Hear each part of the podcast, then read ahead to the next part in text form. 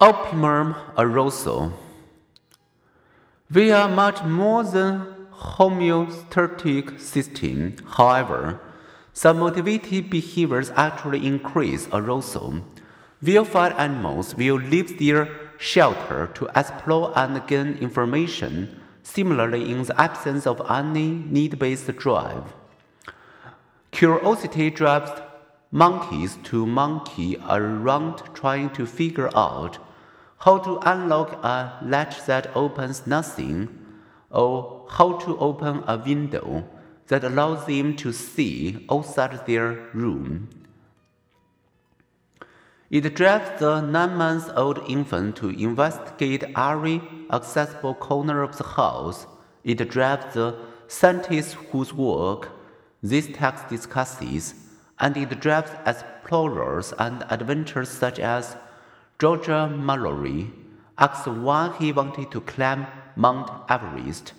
The New York Times reported that Mallory answered, because it is there. Those who, like Mallory, enjoyed high arousal are most likely to seek out intense music, novel foods, and risky behaviors and careers. Although they have been called sensation seekers, many risk takers also are motivated in other ways, such as by a driver to master their emotions and actions. So, human motivation aims not to eliminate arousal, but to seek optimum levels of arousal. Having all our biological needs satisfied, we feel driven to experience stimulation and we hunger for information.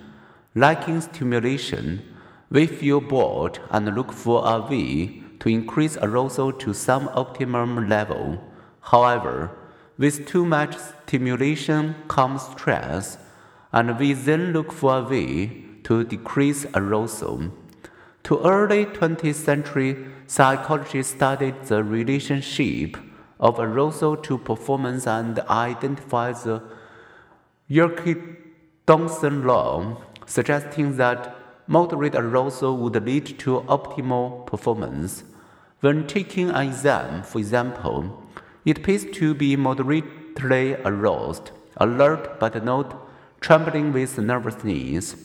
Between depressed low arousal and anxious hyperarousal lies a flourishing life. But optimal arousal levels depend upon the task as view, with more difficult tasks requiring lower arousal for best performance. When anxious, it's better not to become further aroused with a caffeinated energy drink